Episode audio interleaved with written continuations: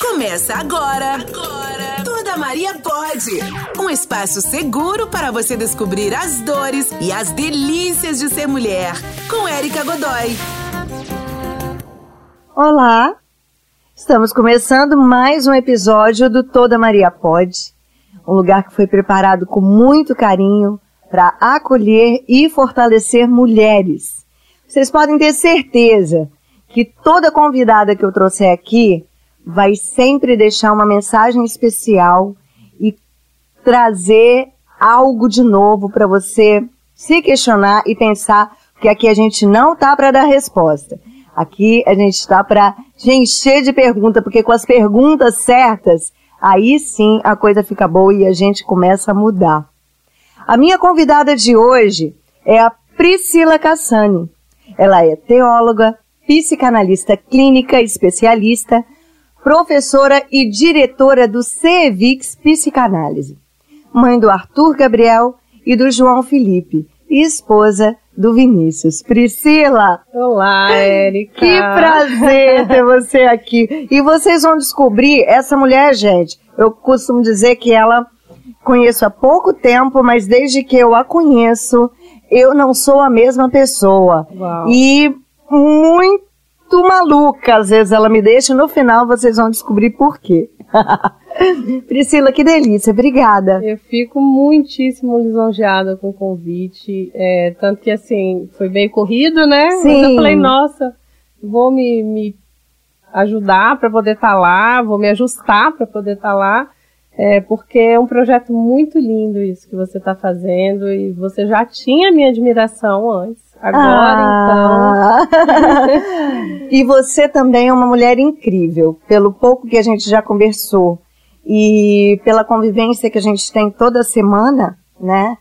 É, eu pude perceber o quanto você é, pô, é uma, gente, vocês não podem ver, mas é uma garota. É uma menina muito nova que está aqui na minha frente, com uma história incrível, com é, essa profissionalidade, esse profissionalismo muito legal.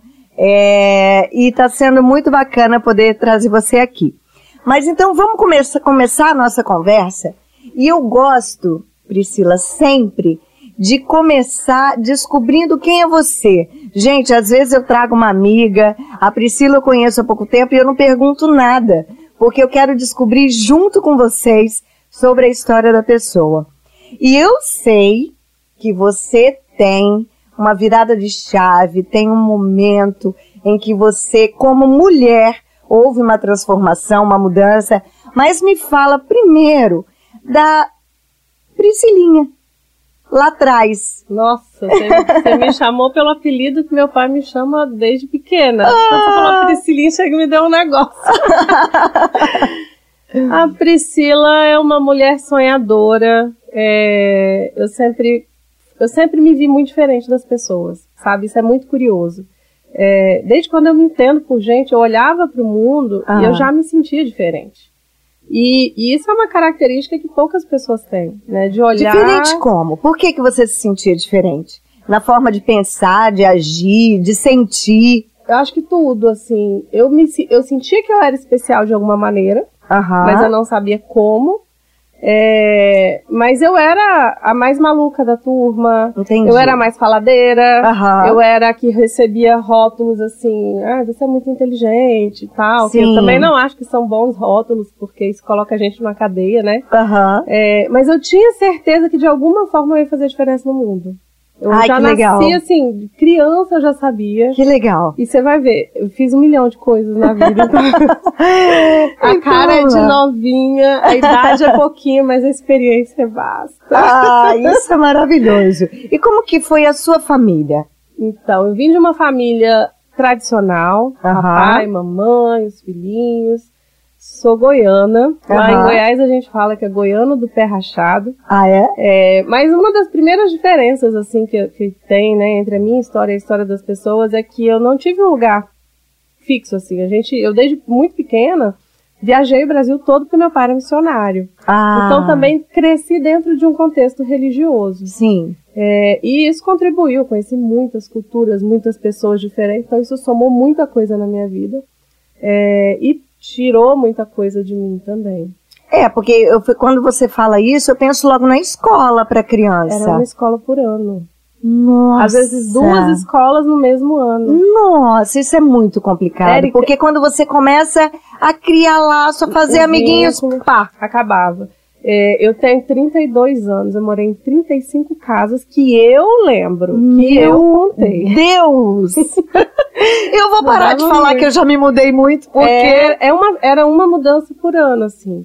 Até que quando, bem depois, quando eu me tornei mãe, é, a gente parou de mudar de cidade, mas eu continuei mudando de casa. Entendi. Porque eu já estava programada para aquilo. Que coisa, né? Então eu já não estava mais com os meus pais, mas eu continuava mudando, todo ano. Todo ano mudava ve... um negócio assim, ah, quero mudar. mudar. Olha só. Já é porque é o que você aprendeu, o que você viveu, né? É. E aí? E aí, como é que foi a sua adolescência? Então. Como é... que você era? Você já, essa diferença que você falou que sentia na infância. Como que foi isso na adolescência? Porque a adolescente já é um bicho diferente, diferente. né? É, é, e eu fui assim, do... o que que acontece? Eu, desde muito pequena, sempre tive talento para cantar. Uhum. E canto desde os quatro anos de idade e o meu sonho era fazer música clássica. Olha, isso daí eu não coral. sabia não, gente. Eu não é... sabia que você cantava. E aí meu pai falou assim, meu pai na época, como eu te falei, a gente dentro de uma família religiosa, meu pai falou, olha, eu te Sim. coloco no coral, mas aí você vai ter que cantar no louvor da igreja, com 10 anos de idade. Ah, meu Deus. Aí, tá bom, né? Então, e aí comecei a estudar música e, e tudo mais, e já comecei a ganhar meu dinheiro com 11 anos de idade. Eu é trabalhei, comecei a trabalhar com música com 11 anos de idade. Caramba! E aí, é, só que meu pai não queria de jeito muito nenhum. Muito precoce. Né? Muito novinha. Aham. Mas ele não queria de jeito nenhum. Você é mãe de artista, né? Sou. Você sabe os vocês. é, mas é diferente de você. O meu filho não, não, não ansiou isso, veio, aconteceu assim, é. rápido, né? Eu já queria, e aí, é, quando eu tinha 14 para 15 anos, 13 anos, 13 anos, eu quis começar a cantar em barzinho. Então eu ia escondida do meu pai. Uhum. Eu lembro que uma vez eu tava em cima do palco, assim, cantando, e ele chegou do nada, pá, brotou lá. Eu falei, eita, ferrou. E aí ele me levou para casa e me deu aquela uma bronca. E por todas as limitações que eu já sofri, devido a estar dentro de um contexto, de um meio religioso, ser a filha do pastor que nunca podia fazer nada. Sim, eu sou filha de pastor também, sei cê, bem como é. Sabe, sei né? bem cê como sabe. é essa história. E aí eu botei na minha cabeça que eu não queria mais ser daquela família ali e continuar morando com eles. Então aqui começa a minha história assim, real. Eu não tive adolescência, Erika. Peraí, eu então vamos estudar... lá. Deixa eu entender. Você tinha quantos anos quando você resolveu que não queria mais morar com seus pais? Treze. Meu Deus, você era diferente mesmo. Era. e aí eu fui estudar como é que faz para ser de maior sendo de menor, né? Não. Aí ela falava que se casasse era emancipado. Então, vou casar então. Mentira, Priscila. E aí, eu, e foi tão assim, é muito louco isso, porque é, eu comecei a namorar, foi meu primeiro namorado. Uhum. Era um homem, oito anos mais velho que eu, e meu pai só deixou porque era um colega de trabalho dele, era alguém da confiança dele. Sim. Mas eu era uma criança, né? Apesar de eu ser muito madura, muito decidida, hoje eu olho para trás e falo, uau, eu era muito bebê. Era, Meu gente. filho tem 14 anos. É. E aí é, eu falei, tá bom. E, e, comecei a namorar com ele. E eu comecei a namorar com 13, com 15 eu noivei, com 16 eu casei, com 17 eu fiquei grávida, com 18 eu separei. Então minha adolescência foi assim. Ah, você é. Caramba, você passou da adolescência vivendo esse a processo. vida de adulto. É. E já trabalhava, já empreendia, tive contato com empreendedorismo. Pô, comecei a trabalhar com 10 anos, eu já comprava as minhas coisas. Nossa. Então, com 16, eu palestrava em palco para 500, 600 pessoas.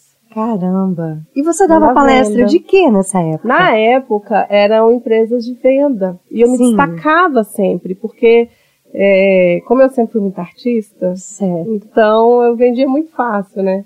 E aí trabalhava com empresas de venda e fazia treinamento, as pessoas, só que ninguém sabia a idade que eu tinha. É, pessoas pensavam que eu era mais velha porque eu era casada sua com um homem mais velho. E também sua desenvoltura, você. É, exatamente. E a maquiagem, a roupa, Sim. tudo contribui, né? Uhum. E aí quando descobriram que eu tinha a idade que eu tinha, eles ficaram chocados. Aí que eu deslanchei mesmo dentro desse campo de palestra, de venda e treinamento. Eu dava treinamento para equipe. Aham. Era bem interessante. Então eu não tive adolescência. É, Não teve. E aos 18 você então saiu desse casamento. E tive que voltar para casa dos meus pais. O que, que aconteceu? Hum. Como fomos só nós quatro a vida toda, eu sempre fui muito ligada com eles. Eu não gostava de todas as regras que eles colocavam. Você tem mais um irmão ou minha irmã? um irmão, Um irmão. um menino. É, eu não gostava do que, tipo assim, ah, enquanto estiver debaixo do meu teto, é do jeito que eu quero. É, isso é. E, aí, eu- e, e olha que como que as palavras são fortes. Enquanto você estiver do- debaixo do meu teto, é do meu jeito. Então, ok, não estou mais debaixo do seu teto, agora eu faço da minha vida o que eu quiser, Aham. né? É, e, e é a moda antiga, né? Total. É. Tanto que existe, assim, um divisor de águas na minha vida. É, depois dos netos, meu pai e minha mãe depois dos netos, e meu pai e minha mãe antes dos netos. São totalmente diferentes. E aí, é, passei a adolescência toda nesse processo. E quando eu, eu quando meus pais vieram embora, Ah. porque eu tava no Tocantins, eu cresci lá. Isso tudo foi lá, não foi Foi nada no lá. Espírito Santo nada, ainda. Nada, no Espírito Santo. Tá. A gente não fazia ideia. Eu, a gente nunca fazia ideia do que, que ia acontecer ano que vem. Sim. E eu casei, saí de casa, e eu conquistei a minha liberdade, eu tava feliz. Porque Aham. eu tinha minha liberdade, tinha os meus pais, que são meu porto seguro, mas eu não tinha as correias, as regras, Sim. as rédeas, eu fazia o que eu queria, e tava feliz. E aí, do nada, meus pais vão embora. Ah, a igreja quer mandar a gente pro Espírito Santo e tal, e eu nunca tinha ficado longe deles. Nossa. Eu não tive avó, eu não tive prima, não tive tio, não tive nada. Parente. É, nessa tive. andança toda não tinha. Era uma como- vez por ano, assim. Sim. Que a gente ia lá, passava Natal e depois voltava. E aí nós. é, e meu pai veio embora com a minha mãe. Ele veio chorando o caminho todo. É, ele, ele- na época era CD, né? Eu gravei um CD pra ele, com as músicas que eu cantava, que eu sou bem dramática também. Sabe as fazer músicas um... que eu cantava, né? Aham. Cássia Eller, eu, eu botei um monte de música lá. E ele veio a, a viagem toda, ele chorando, Oh, querendo vir e volta, pegar minha filha de volta e tal. Só que três meses depois, E você ficou lá como? eu fiquei lá hum, porque eu já estava casada. Ah, tá. Isso daí você já... Mas... Já, já tinha casado, Ok. eu estava com 16 anos. Ah, tá. E, eles quando vieram eles vieram, cá. eu estava com 17. Eles, Entendi. eles vieram embora em janeiro. E aí eu comecei a me sentir muito sozinha. Aham. E eu falei, nossa, eu podia ter um filho e tal, porque eu tô tão sozinha. E aí engravidei, com três meses de casada. Olha, a doideira. Engravidei e, meu Deus, eu tive um- uma gestação muito difícil. assim, É mesmo. muito, passei mal. Ah, Eu vomitava todo dia, até os nove meses. Aham.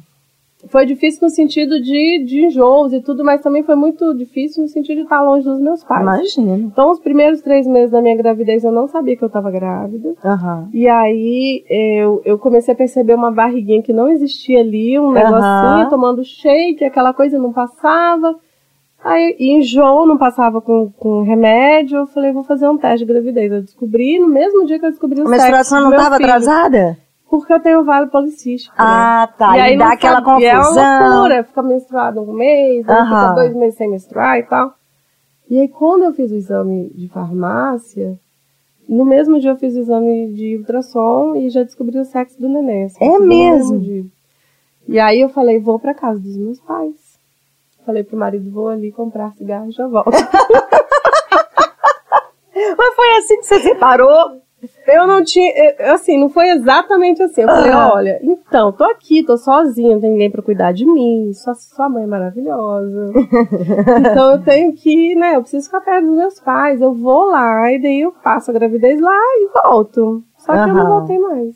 Entendi. E aí cheguei aqui e, e no Espírito Santo, meus pais absolutamente apaixonados pelo neto, que nem viram ainda, né? Nossa! É, imagino. E eu, eu recebi assim, eu fui recebida de uma maneira diferente, porque eu tinha toda a liberdade que eu queria e estava na casa deles.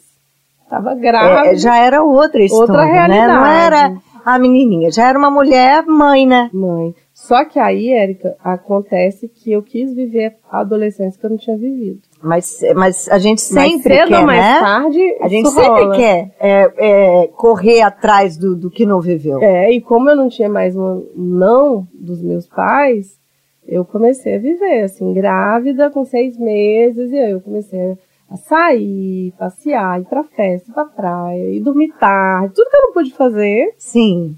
Porque eu não queria ser casada, eu queria ser livre.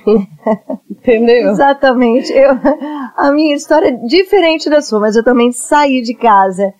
Casei pra ter liberdade, Pra ter só que aos liberdade. 18 anos. Então, e aí com isso, é, eu ganhei o Arthur e eu falei, eu não posso me separar depois, porque se o Arthur já tiver um vínculo com o pai, eu não vou separar, vou ficar presa nesse casamento.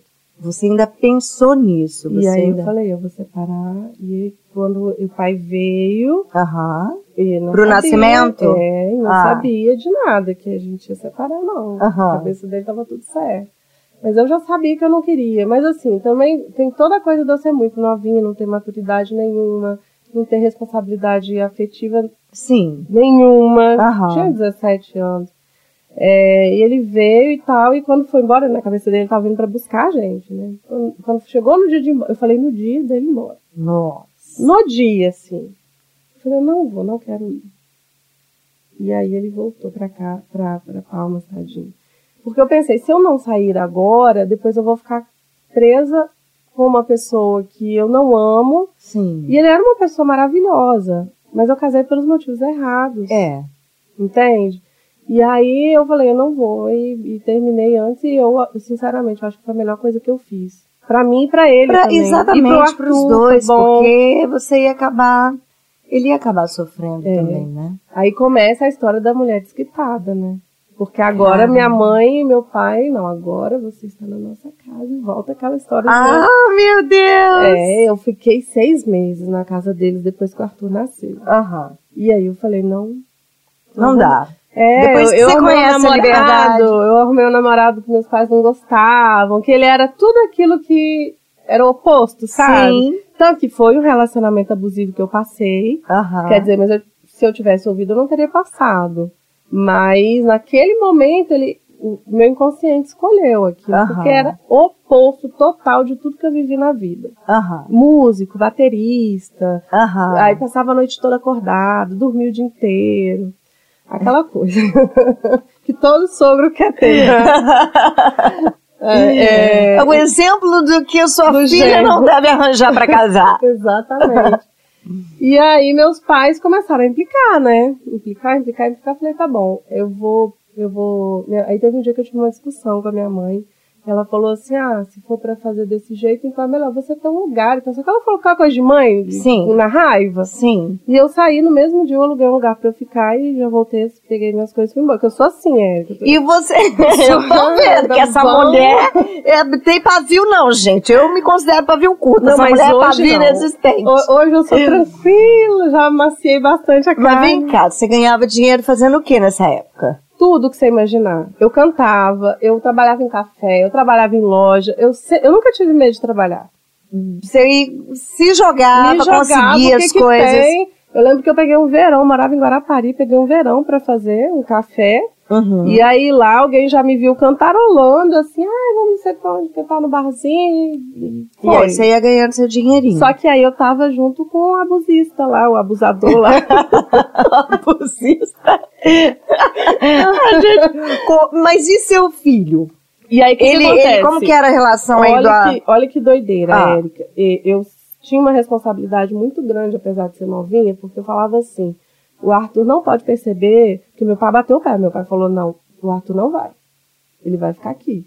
Hum, E eu sabia que eu não podia, é, que não tinha como mesmo levar ele comigo por- pela estrutura. Aham. E aí foram os primeiros seis meses, assim, dos próximos seis meses da vida do Arthur. Porque até então, eu saí quando ele tinha seis meses. Aham. E os próximos seis meses, meu pai bateu o pé. Aí o que, que eu fazia? Eu já estava morando em outro lugar. Ah. E aí eu acordava de manhã, ia trabalhar, passava o dia todo trabalhando, ia para casa dos meus pais, ficava com o Arthur até ele dormir. Aham. Quando ele dormia, eu ia para minha casa. E a minha rotina era essa. Entendi. Porque eu não queria ficar longe Você não dele, abriu mão de... de estar de- com ele. Ah, meu pai e minha mãe vão criar e, né? Não, não, nunca criaram. Eles estavam ali presentes, tão, tanto que eles têm uma conexão muito forte, Sim. sabe? Mas eu pensava assim, toda mulher tem que trabalhar. Então, de alguma forma, esse período que eu vou passar longe dele, eu já passaria mesmo. Morando Sim. com ele ou não. Sim, é Porque Eu verdade. não vou ficar aqui dependendo do- dos meus pais, né? É, e então, eu passava o, o dia longe E à noite eu voltava a fazer ele, a final da tarde eu voltava a fazer ele dormir, ia para minha casa, e aí tava começando um, inferno assim na minha vida do relacionamento que o príncipe já tinha virado já sapo. Já tinha virado sapo há muito tempo. Já, já tinha virado sapo. E aí eu E esse relacionamento durou quanto tempo? Quatro anos. Quatro anos? Meu Deus. Com quanto tempo começaram as. Porque eu não tenho dúvida que tem muitas ouvintes é, que, se não estão dentro de um relacionamento abusivo, já estiveram. Né? Muita gente tá e não sabe. E tá e não sabe, exatamente.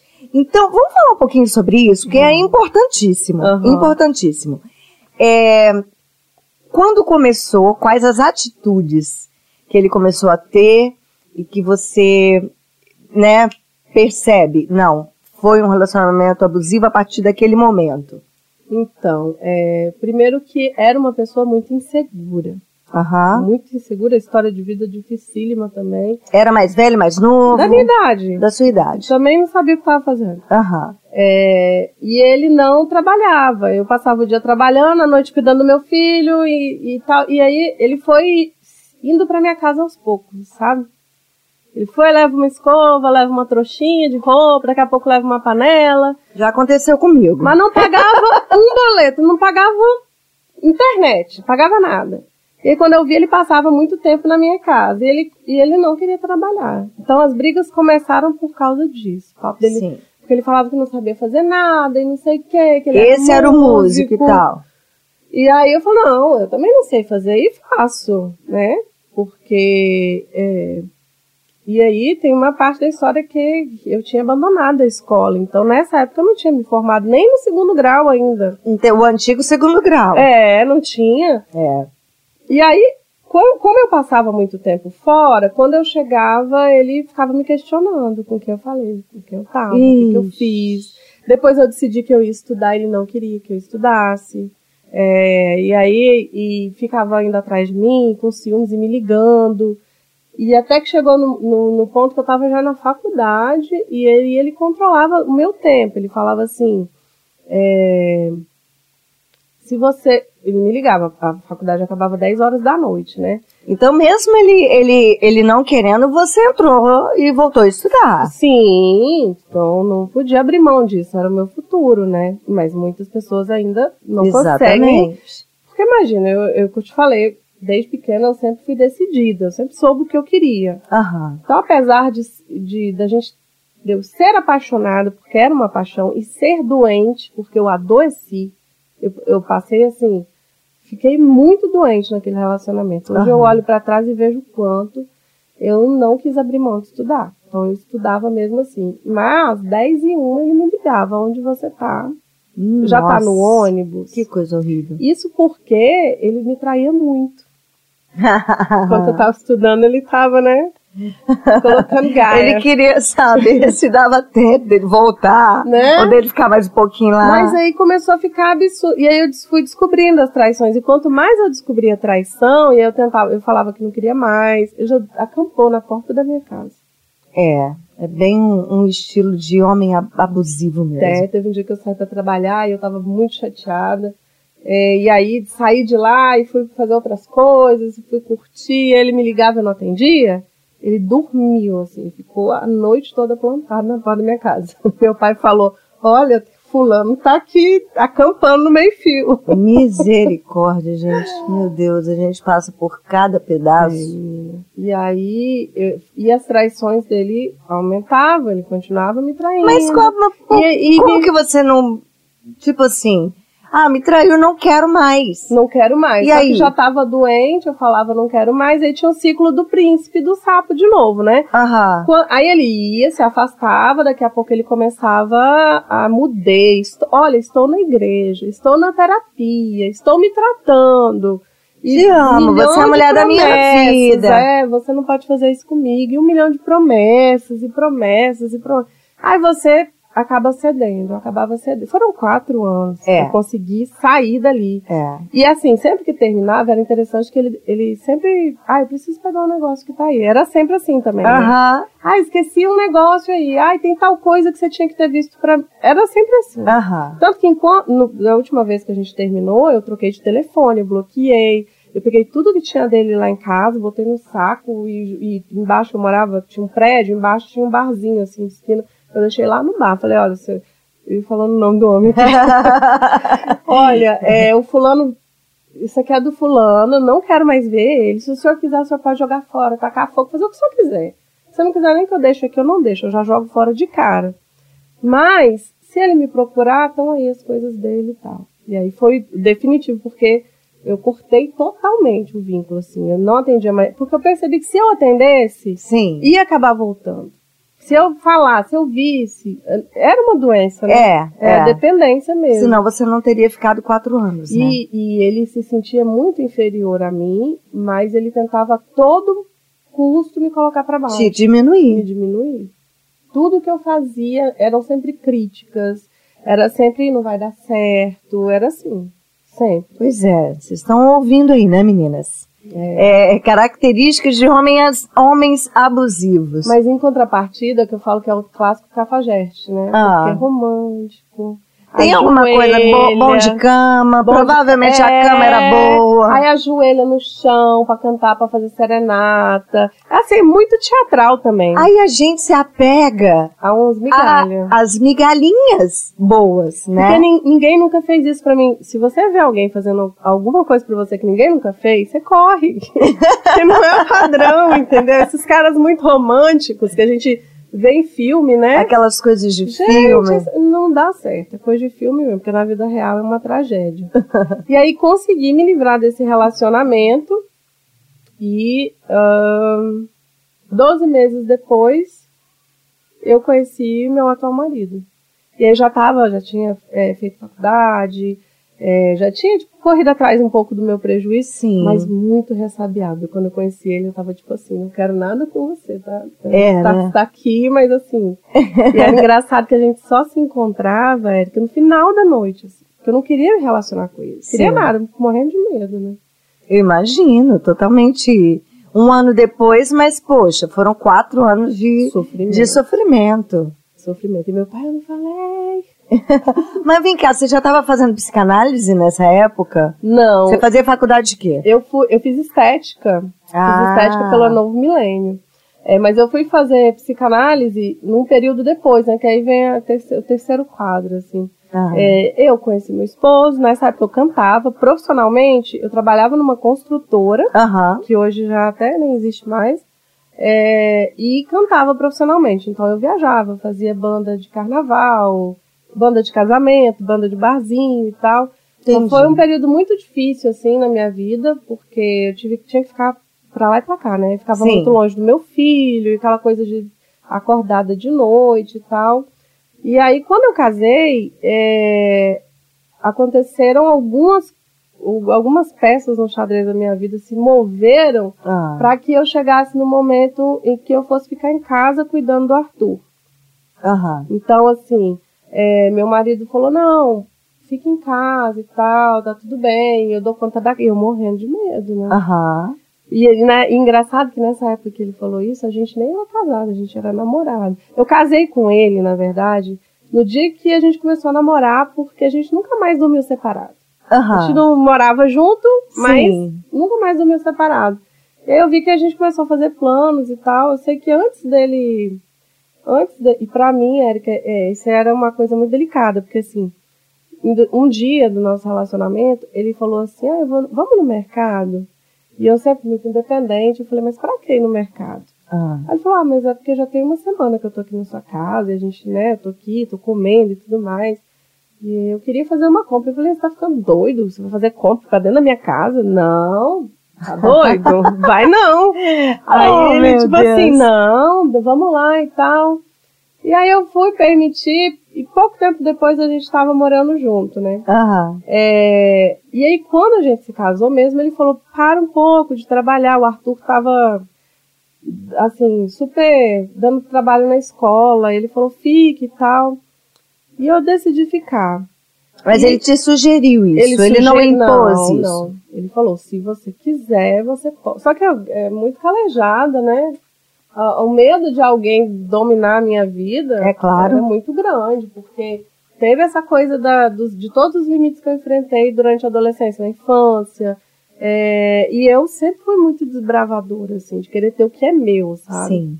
Mas aí, a, e por que, que eu aceitei o convite dele? Minha sogra foi atropelada por um ônibus. Aham. E ela, ela quebrou duas vértebras do pescoço. Nossa. Você vê que o tino pra coisa do, da psicanálise já, já tá ali, né? Ah. Ela quebrou duas vértebras e ela alucinava muito. Ela Aham. ficou na UTI e tal. E ninguém conseguia lidar com ela. Ela- un- As únicas pessoas que conseguiam éramos meu marido e eu, e mais eu que ele. Aí eu falei, bem, já que você teria que pagar alguém para cuidar da sua mãe, então a gente traz ela aqui para casa Sim. e aí eu fico com ela. Porque aí não Ok. era tipo, ah, eu estou aqui, não estou fazendo nada. Sim, sim. E ela passou um tempo lá em casa e eu aceitei por isso. E depois Entendi. eu, eu tive meu segundo filho, que é o Joãozinho, né? O João é sete anos mais novo que o Arthur. Aham. O Arthur tem 14 e o João tem 7. E aí é que entrou a psicanálise na minha vida. Um pouco Entendi. tempo depois que o João nasceu, porque eu passei por um processo depressivo de estar longe, de, tá- de não estar trabalhando. Ah, é. Você vira aquela Poxa, coisa... você falou que com 11 anos você já. É, Isso já fazia parte, né, da sua vida. exatamente. E eu tive que lidar também com a coisa do parente que eu nunca tive na vida, né? E agora eu tinha um monte de parente, eu amo meus parentes, eu falo que eles são minha família, porque eu não tive família de vó e vô. Então, Os Aham. parentes do meu esposo hoje são a família que eu escolhi mesmo. Sim. Só que pra, pra quem tem há muito tempo e já é acostumado a lidar, é difícil. Imagina pra quem nunca teve. É. É uma relação totalmente diferente E era- que você e desconhecida pra você. Desconhecida, era um casamento novo e todo mundo dando pitaco. E era.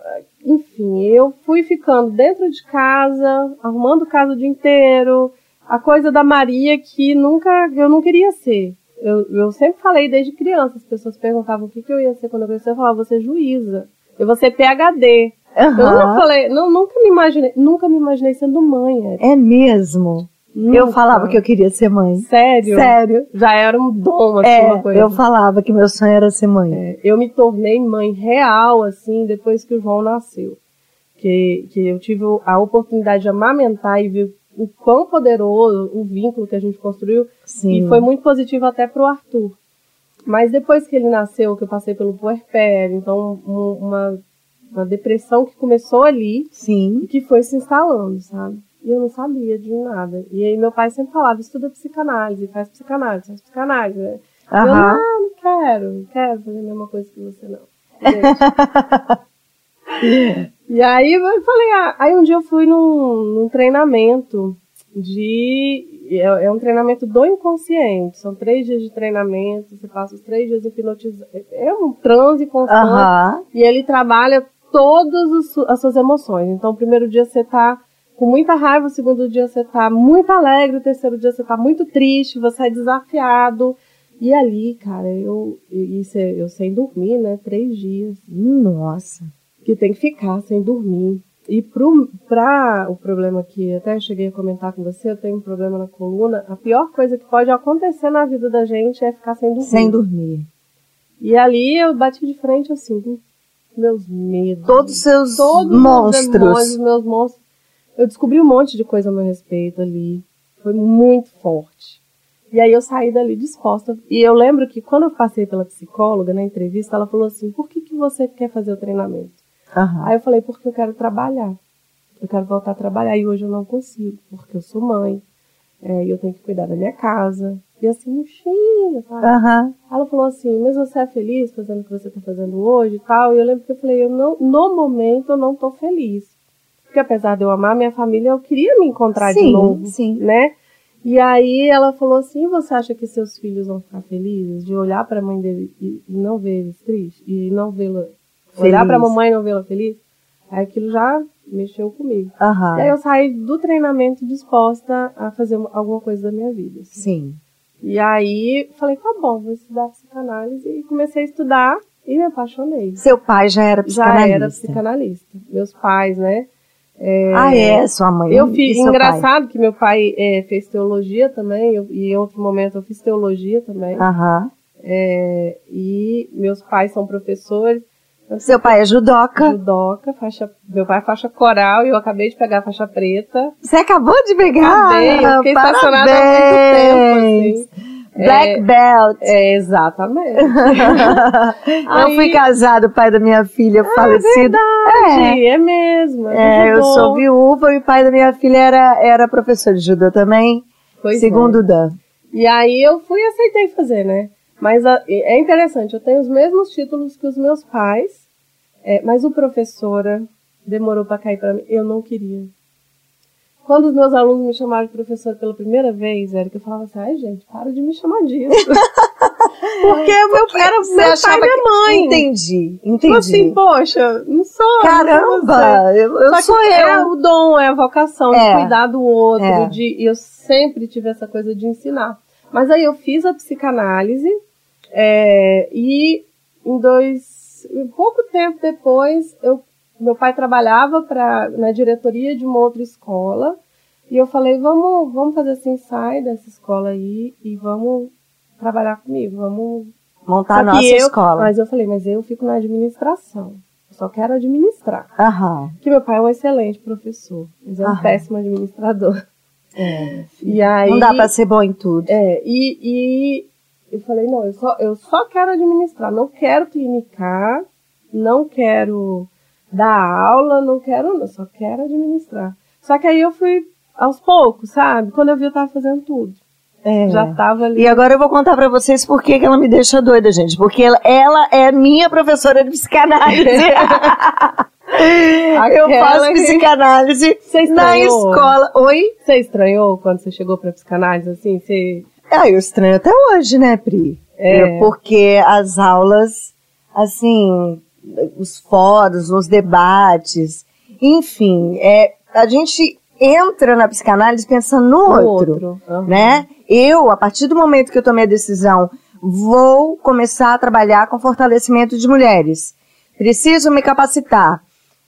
Quatro dias depois eu estava me matriculando na sua escola. Uhum. Ou seja, eu fiz para ajudar Pra mulheres. ajudar. Coitadinha de mim. É. eu tô me ajudando, eu tô é, E é você vai ver incrível. isso também quando você começar com a clínica, que vocês têm que passar pelo estágio, né? Pra Aham. atender paciente e tal. Mesmo quem não, não pensa em fazer a clínica, tem que passar.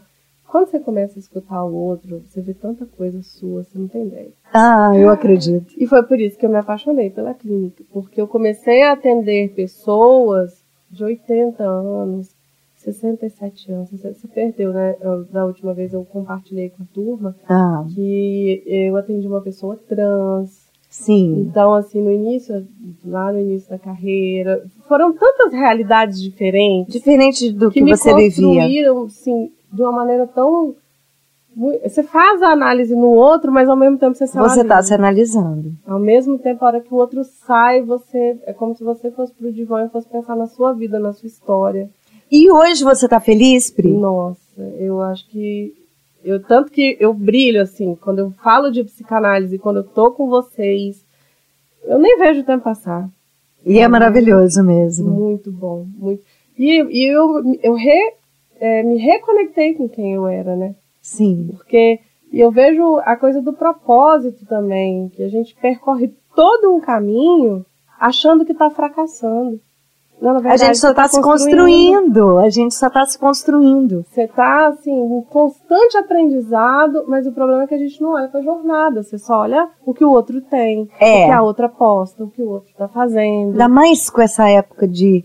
No momento atual que a gente vive, das vidas perfeitas do Instagram, que, né, das fotos perfeitas, das mulheres lindas, dos sorrisos brancos. É, a gente precisa ter consciência que que é que aquilo não é a vida essencial, real. né? É. Aquilo é um recortezinho. E muitas vezes um recorte photoshopado. Um recorte Totalmente, totalmente manipulado. Então a gente precisa é, é, valorizar a nossa história e a nossa vida.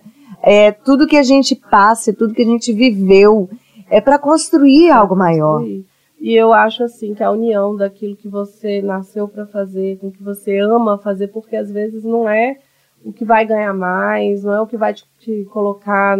Eu tenho muitos pacientes que são CEOs de empresa e que querem querem fazer empreender, querem fazer bolo, querem, sabe? Que É, loucura, né? é, eles chegaram lá e falaram assim, não quero fazer isso.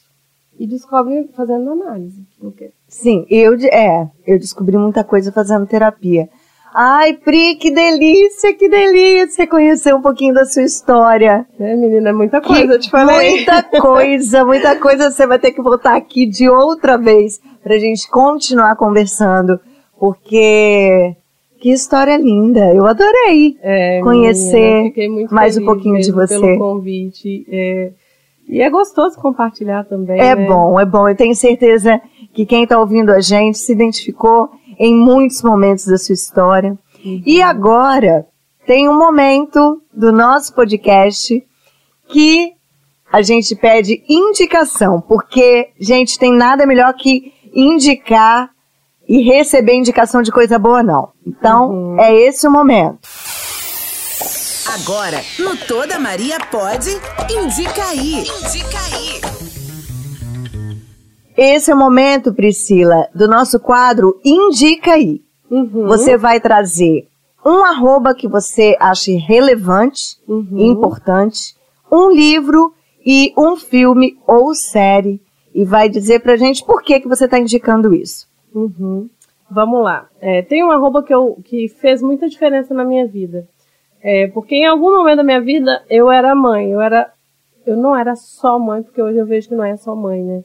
Mas eu era mãe e, e ali meu interesse pelo ser humano também começou a surgir pela maneira respeitosa como essa menina tratava as crianças dela. Sim. E a educação respeitosa, que a gente já conversou, Sim, né, em outros momentos nas aulas. e tudo mais. É, e o arroba é a Flávia Kalina, arroba Flávia Kalina. É, ela é uma mãe que também é professora, também é pedagoga, e ela tem uma missão de ajudar as pessoas a educarem as crianças de maneira respeitosa, de maneira positiva, e de se conectar mesmo, de criar conexão real. Eu descobri muitas feridas na minha história, uhum. vendo ela cuidando das crianças, é, e, e eu percebo como a gente pode fazer diferença no mundo a partir da criança. Que lindo. Então, assim, você tá, você é vovó agora, Sim. né? É, e às vezes a gente não tem um pouco. Não tem, eu errei muito com os meus filhos. E eu também. Desculpa, não, na psicanálise eu, eu sou. É. Como eu errei, meu Deus, por que, que eu não sabia disso há 29 anos atrás, há 25 anos atrás? Pois é. Aí... Então tá anotado. Arroba Flávia Kalina. Flávia Kalina é uma educadora, mas assim, é linda. O canal é lindo. Que legal, vale a pena seguir, gente. E o livro, o que, que você indica de livro pra gente? O livro é o livro que fez muita diferença na minha vida quando eu tinha 16 anos. Eu li com 15 anos, ah. que é O Segredo da Mente Milionária.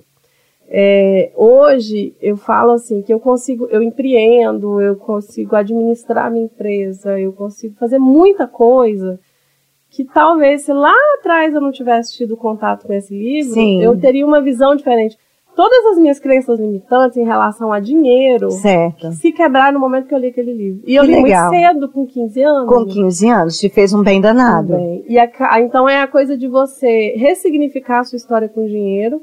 Legal. Faz total diferença no, na sua vida daqui pra frente, sabe? E o nome é? Os Segredos da Mente Milionária. Os Segredos da Mente Milionária. E de filme, o que, que você trouxe pra gente? Foi filme ou série? foi filme. É, como a gente falou a respeito né, de um relacionamento abusivo, eu acho interessante que as pessoas saibam o que é um relacionamento abusivo. Sim. Porque tem muita gente que vive e não sabe.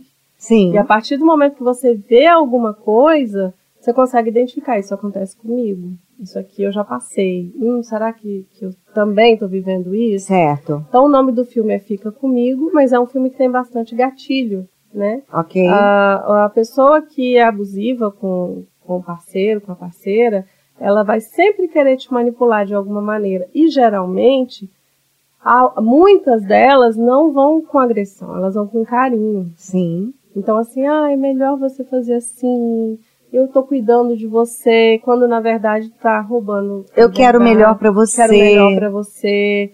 Então, eu ouço muito isso, que a, a pessoa, não, ele é assim porque ele está me protegendo, ele é muito preocupado. E aí, nesse filme, você vai conseguir identificar, né? É, como que uma pessoa abusiva age. E só lembrando que o abusador, a pessoa abusiva, não é só homem, não. Tá? Sim, existem Homens mulheres abusivas mulheres. também. Então, se você se relaciona com um homem abusivo ou com uma menina abusiva, você vai conseguir identificar e tem bastante gatilho. Então, assim, é melhor não assistir quando tiver muito sensível. Entendi. Né? Quando tiver mais tranquilinho, assim, mas acho importante a gente saber o que é um, uma relação abusiva. Pri, você sabe que você vai voltar de novo, né? Ah, é? Pra gente contar uma outra parte da sua ah. história, porque tem muita coisa incrível Caramba, que delícia que foi essa conversa. Ai, passou Obrigada. rápido, né? Passou, né? passou rápido. Que delícia de conversa. Eu obrigada. Feliz, Érica. Muito obrigada pelo convite. Imagina, foi um prazer. Ver, né? Que bom te conhecer pessoalmente. Pessoalmente, a gente. Já gente. Se, conhecia, se relacionava, se via. É, gente, a gente se conheceu pessoalmente hoje. Então a gente está ficando por aqui. Mais um episódio do Toda Maria Pode. É uma realização da Rede Fortalecimento Feminino com o apoio da Rede Vitória. Até o próximo episódio. Um beijo e fiquem com Deus. Muito obrigada. Tchau, tchau. Você ouviu? Toda Maria pode. Com Érica Godoy. Até o próximo.